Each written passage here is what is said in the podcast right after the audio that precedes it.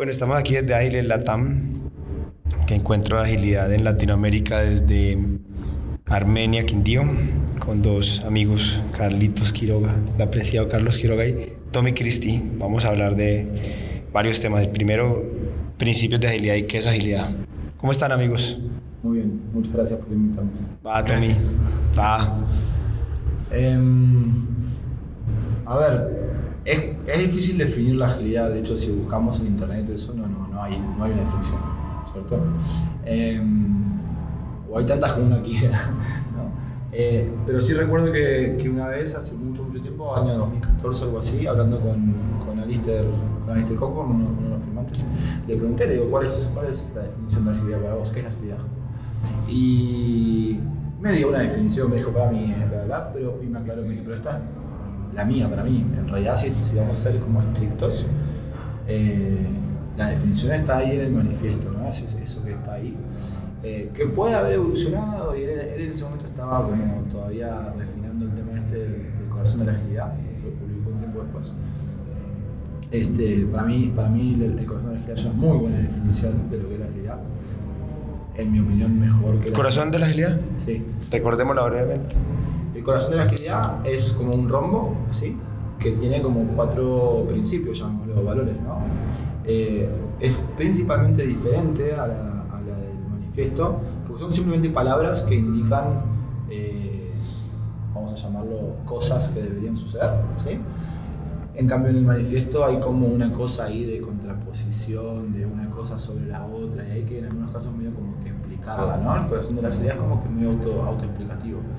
Entonces, eh, los, los, sí, los valores son cuatro. Tenemos colaboración, reflexión, eh, mejora y entrega. Entonces, lo que dice Alistair es cualquier equipo que, que, que, que, colabore, que tenga la capacidad de reflexionar y que tenga instancias de reflexión, que genere o busque mejora continua y que entregue valor, es ágil. ¿No? eh, yo estoy muy de acuerdo con eso, ¿no? Y, refuerza mi, mi, mi, mi, teoría de que. O sea, yo soy de los que desearía que no hubiese marco de trabajo. ¿sí? Que, no hubiese, que no hubiese ni marco de trabajo, ni metodología, ni nada, que cada, que cada organización como que desarrolle su propio marco de trabajo. Eh, entiendo que eso no es posible porque si, pensamos un poco y miramos un poco en, en, el proceso de aprendizaje, en esto que quizás varios conocen, lo del Yu Harry, ¿no? En el nivel Yu, cuando estamos empezando un camino, eh, hay una necesidad de seguir reglas, porque es que no sabemos cómo hacerlo. Yo no puedo crear algo cuando no sé nada, ¿no? Entonces esa necesidad de seguir reglas en un nivel inicial es la que creo que hace necesario que haya marcos de trabajo. Ahora lo que sería buenísimo es que todos lo entiendan de esa manera, quizás inicien con algún marco de trabajo y en algún momento lo evolucionen y desarrollen su propio marco de trabajo, ¿no? Como quizás hizo Spotify en su momento, hoy se habla del modelo Spotify, bla, bla, bla, ¿no? Eh, claramente el modelo de Spotify le sirve a Spotify. La, la eh, le sirve a Spotify en un contexto. En un contexto. Y puede que después no le sirva. Exactamente, de hecho, de hecho Spotify ya está diciendo de que por favor no usen su modelo porque ellos ya lo evolucionaron, ya lo cambiaron y no sirve más. O sea, dice que ellos publicaron en algún momento ese paper, eh, ya ni ellos hacen eso. ¿no? Entonces, dicho todo esto, que es para mí la agilidad. ¿sí? Para mí la agilidad es un mind flex, y ahora voy a explicar por qué. ¿sí? Un mind flex que permite abordar la complejidad de una manera adaptativa. Ok, entonces ahí desgranemos ese concepto, mind flex, complejidad y adaptativa. Sí. Ahí, antes de, yo quisiera redondear el tema del corazón de la agilidad, invitando a, a quienes escuchen el podcast, que uno de los elementos claves también es ciclos. Sea, agilidad te lleva a pensar en ciclos. Pensamiento sistémico, no lineal. Ajá, de acuerdo.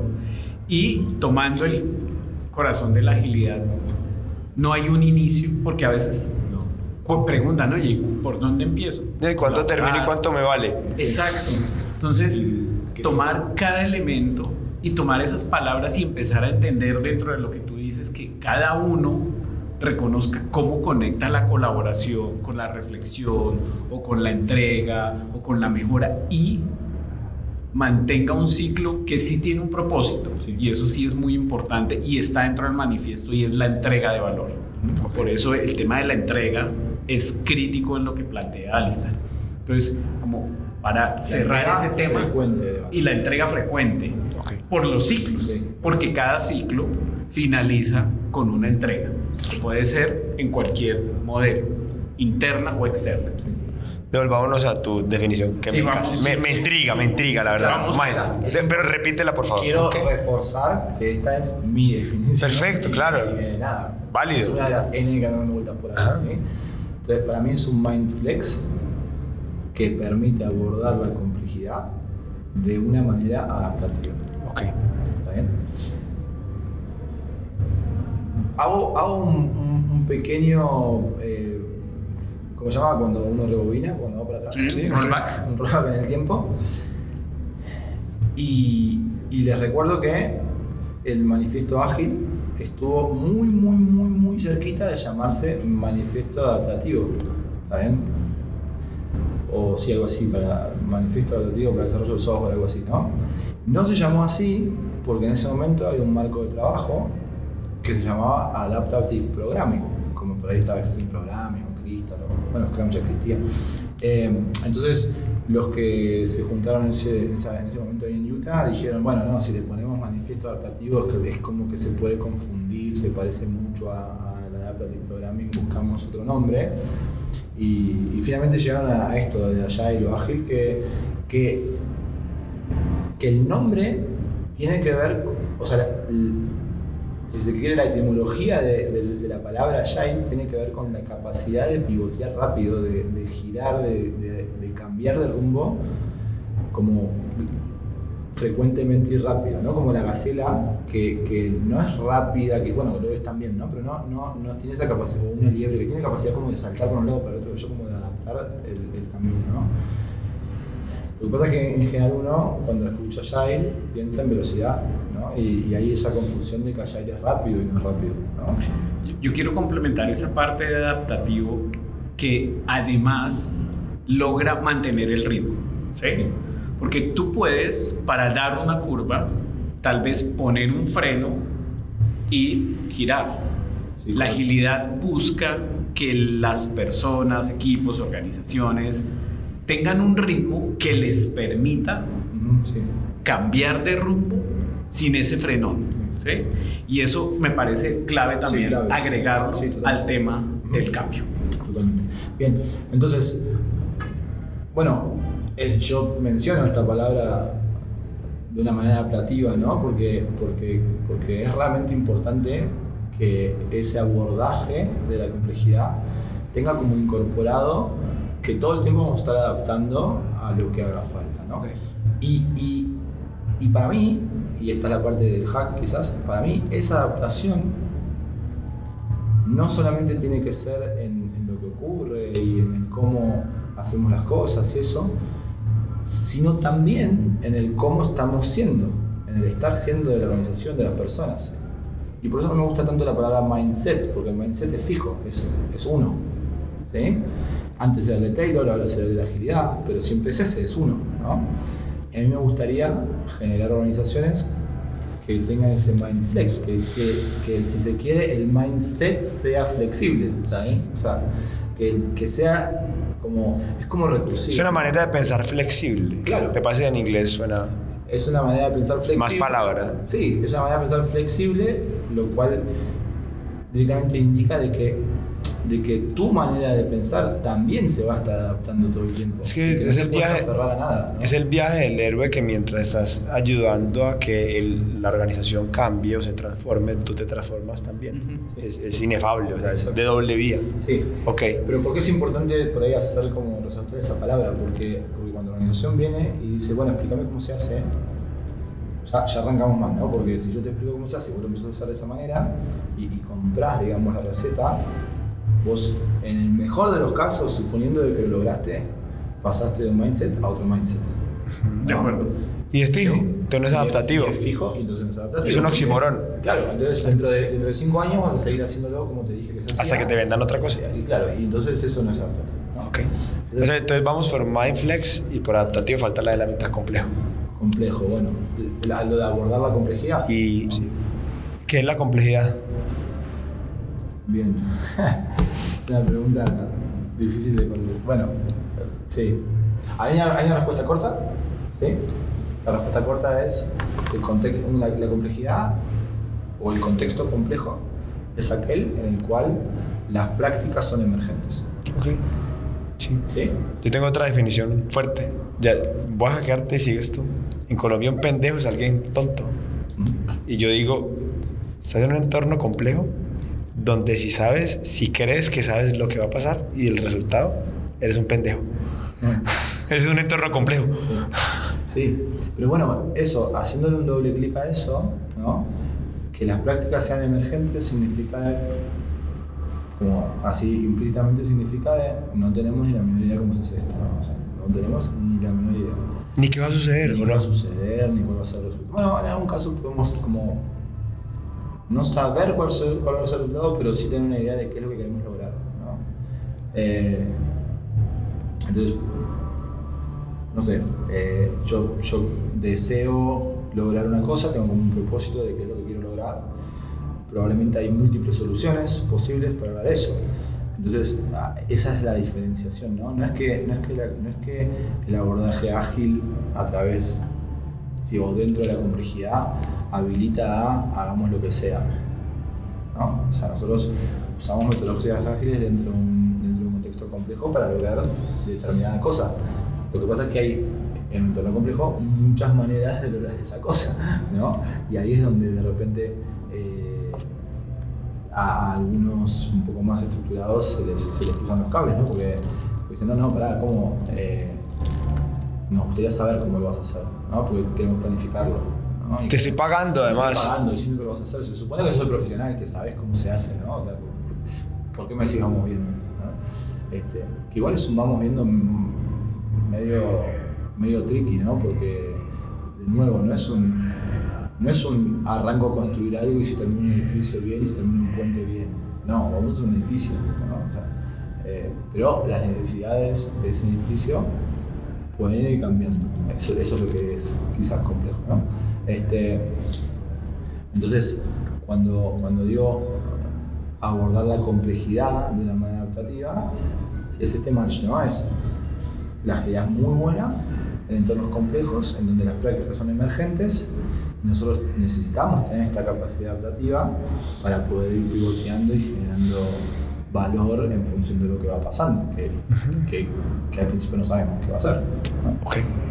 Me gusta. Yo, yo quisiera un poco también, como dices tú, hackear, como para empezar a invitar que la agilidad ve esos entornos complejos porque tienen dinamismo, ¿sí? Y agregar un poco ese elemento de que las organizaciones empiecen a entender que si quieren tener algo estático, algo planeado, están pensando que el mundo no cambia. ¿sí? Ujú. Porque planear presupuestado es porque yo conozco el futuro y, puedo saber a dónde quiero llegar y sin embargo la complejidad agrega ese dinamismo. Entonces, parte de ese ciclo del que hablábamos al principio y de ese proceso de entrega de valor es en cada ciclo mi entrega de valor va a ser diferente. ¿Por qué? Porque el contexto cambió. ¿Y por qué? Porque es dinámico. ¿Y por qué? Porque estamos hablando de elementos orgánicos. Sí. Entonces, creo que eso es importante aco- ac- acotar. Sí, totalmente. De hecho, tenemos un, un ejemplo muy, muy cercano, ¿no? Ahora, de hace dos años. ¿Saben, no? ¿De qué saben? ¿De qué saben? Coronavirus. Claro, la pandemia, ¿no? O sea, hace tres años estábamos todos muy tranquilos cómo hicimos las cosas, ¿no? Todo el mundo contento con ir a la oficina, la presencialidad, un montón de estructuras de control, un montón de líderes felices de que veían a la gente ahí sentada y, y cumpliendo horas y demás cuestiones. Y nosotros en un montón de organizaciones queriendo como cambiar algunas de esas cosas. Y la respuesta era no se puede, no se puede, no se puede No estamos listos. no estamos listos. Y de repente fue como ¡pum! ¿no? Y, y las organizaciones que estaban en un mindflex más adaptativo, ¿no? Más, más eh, Bueno, nada, eso, se adaptaron, cambiaron y, y en poco tiempo estaban medianamente bien. Y luego están todas las demás, que la pasaron muy mal. ¿no? Eh, finalmente se terminaron adaptando, porque no les quedó otra. ¿sí? O desapareciendo. o desapareciendo. Y acá un concepto que yo no sé, Mauro, de dónde lo habrá sacado, mi un amigo mío, Mauro Estreme. No sé de dónde lo sacó él, pero yo se lo saqué a él. Haces honor a la fuente. Sí, a mi fuente. A tu fuente, No sé la tú fuente. libras tu responsabilidad. Eh, es el darwinismo organizacional. Sí, eso. Él, él hace, no sé, la primera vez que lo escuché hablar de eso debe haber sido hace como 8 años, más o menos. 7, 8 años. Darwinismo organizacional. Darwinismo organizacional. Eh, que, que básicamente es la selección natural de las organizaciones basadas en su capacidad de adaptación. ¿no? Entonces, las organizaciones que son capaces de adaptarse eh, prosperan y las que no se extinguen. ¿no? Ok. Eh, y, y me parece una re linda analogía y me parece que lo que pasó en el 2020 con, con el coronavirus, o bueno, fin del 2019, eh, es, un, es un claro ejemplo, ¿no? Donde de repente es como, no sé, bueno, pum, y aquellas que se pudieron adaptar rápido, ¿no? Eh, Ágil. ágil. Pivotar. Es pivotear, Pivotar. exacto. Eh, están, están hasta, se- hasta algunas se vieron fuertemente fortalecidas por esto y, y beneficiadas incluso. Sí, ¿no? claro. Pero muy, además. Sí. Eh, en Argentina hay varias, digamos, Sí. ¿no? que, que vos mirás el, el- el- la valorización de capital, digamos, de, de la organización en 2019 y la de ahora es el triple, digamos, ¿no? O sea, eh, entonces, eh, sí, eh, y hoy en, ah, y esto, y hoy en día las cosas cambian cada vez más rápido, ¿no? Hay, un, hay una ley que se llama la ley de Moore. Sí. Cuéntala, ¿la cuento? por favor. Bueno, Moore hace, hace bastante tiempo, eh, en su momento fue una hipótesis, él después la convirtió en ley, pero era, hablaba de, la cantidad, de transistores que, había en un ordenador. Y lo que él decía era que todos los años la cantidad de transistores se duplicaba. ¿no? Con lo cual es una curva como exponencial así, que, que hace que en algún momento sea como infinito eso, ¿no? Bueno. Y de la mano de eso, eh, o sea, se puede aplicar esa misma ley a el escalonamiento del cambio, digamos, ¿no? Entonces es como que el cambio está cambiando y acelerándose. Y, la forma fácil de entenderlo es, imagínense al hombre en el año cero. Por un segundo, imagínenselo. ¿no? Y ahora imagínenselo en el año 1000. Y la diferencia entre el año cero y el año 1000 es, se nota, pero no es tan grande, digamos, ¿no? Ahora, imagínense el hombre, el ser humano, en el año 1500. Mitad del tiempo y, y mucha más diferencia, ¿no? Que entre la del 0 y el 1000. Sí. Y entre el 1500 y el 1750, Sí, claro, mucho más. mitad de tiempo, Ya más. ya había entrado América en el escenario europeo. Bueno, 1750, que sería 1875, sería la mitad de la otra, ¿no? O sea, Sí. 1875. Ya era- ya se había independizado. O sea, ya. No, pero aparte, cambios tecnológicos muy grandes, ¿no? Máquina de vapor. máquina de vapor, un montón de cosas. Y si vamos siempre reduciendo el tiempo a la mitad, el salto cualitativo, digamos, es más grande respecto al anterior, ¿no? Entonces hay un señor, que no me acuerdo el nombre, que habla del Singularity Day, ¿no? Y no lo tiene muy bien identificado, pero según él en algún momento ahí en el orden del 2023, o sea, entre el 2023 y el 2025, y su teoría es que en ese momento la humanidad va a estar evolucionando tan, tan, tan, tan, tan, tan rápido que nuestra mente no va a ser capaz de, de procesar eso, digamos, ¿no? y, y- y algo va a pasar. ¿sí? Algo va a pasar, no sabe qué. Nos adaptaremos. Nos adaptaremos. Nos lo que quiero- Pero lo que quiero decir es que la, la velocidad del cambio es cada vez más rápida Sí, sí. y por lo tanto la necesidad de adaptarse es cada vez mayor. Ok. Yo, yo, yo quiero traer una reflexión que me acaba de ocurrir en la medida que los he estado escuchando y es, a veces nos preguntan, oye, y esto, y tú decías, oye, me dicen, tú eres el experto, ven y dime cómo me ayudas. Y tal vez la respuesta a esas empresas es, no es que yo venga a ayudarte, sino es que vengo a darte herramientas para que empieces a aprenderte a adaptar. Sí. ¿Sí? Sí. Porque a veces creemos que el consultor o que el coach o el, cualquier externo viene a ser el salvador. Y, y una cosa que he aprendido es que la organización al interior es quien debe identificar esa invitación al cambio. Sí. Y hay algo ahí fuerte, y cada vez me convenzo más, no es que piensen ustedes, nosotros no podemos transformar a nadie, ni a ninguna organización. Nosotros damos elementos sesgados con un marco referencial o con unas cosas que vemos y damos ciertos elementos, ciertas facilitaciones, ciertos conceptos que el otro elige si se transforma o no, pero nosotros no transformamos. Sí. Hay un cantautor español, filósofo. Mm, Miren mis fuentes, ¿eh? mis fuentes son Buenas, buenas. muy buenas.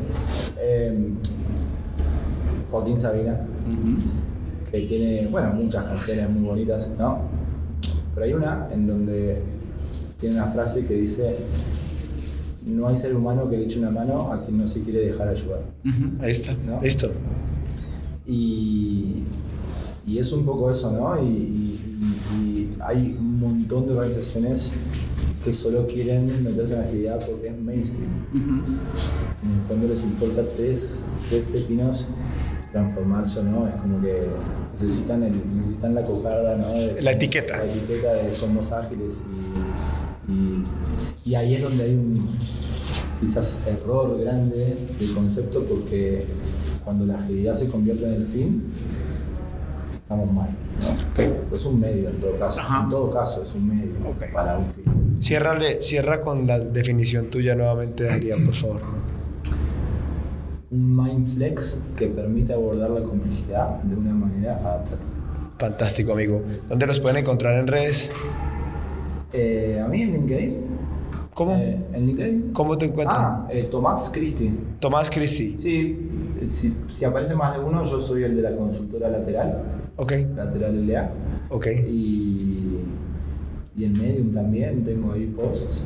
Ah, hablando, hay un, eh, me acordé ahora, hay, hay un post que escribí ahí en Medium sobre esto de las transformaciones Ah, qué bien. eso. Lo ponemos en las notas. Eh, ¿Cómo es que le puse? Eh, de alquimistas, eh, magos y, y transformaciones cosméticas o algo así se llama. Buenísimo. Sí. ¿Y Carlos? No es nuevo, no es nuevo. No, no, tiene un sí, tiempo, sí, ya, tiene tiempo. un tiempo. Y, y- y ahí justamente hablo de esto de que las recetas no sirven, de que yo. Ok. bla, bla, está. Buenísimo. ¿Y Carlos? Carlos Arturo Quiroga en LinkedIn.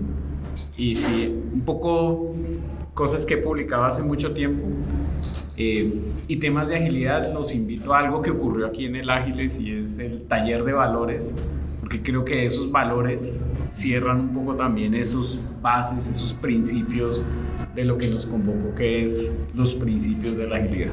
Y a mí, Juan Andrés Ochoa en LinkedIn y en el blog de Castor. Y si quiere suscribirse al, al newsletter de Castor mensual, ahí van a encontrar donde también en las notas. Gracias, amigos. Un segundo, y no se pierdan los viernes Ah. Castor sin filtro. Viernes, todos los viernes Castor sin filtro. Gracias, Carlos. Todos los viernes Castor sin filtro es un espacio que nos sentamos a conversar. El mismo espacio de, decide de qué vamos a hablar y no hay libretos. Y nos llevamos mucho la contraria, peleamos y nos reímos y es bastante bueno. Los invito a. Gracias, Carlos. Invítenme alguna vez. Todas. Los viernes en mi, en mi LinkedIn salí.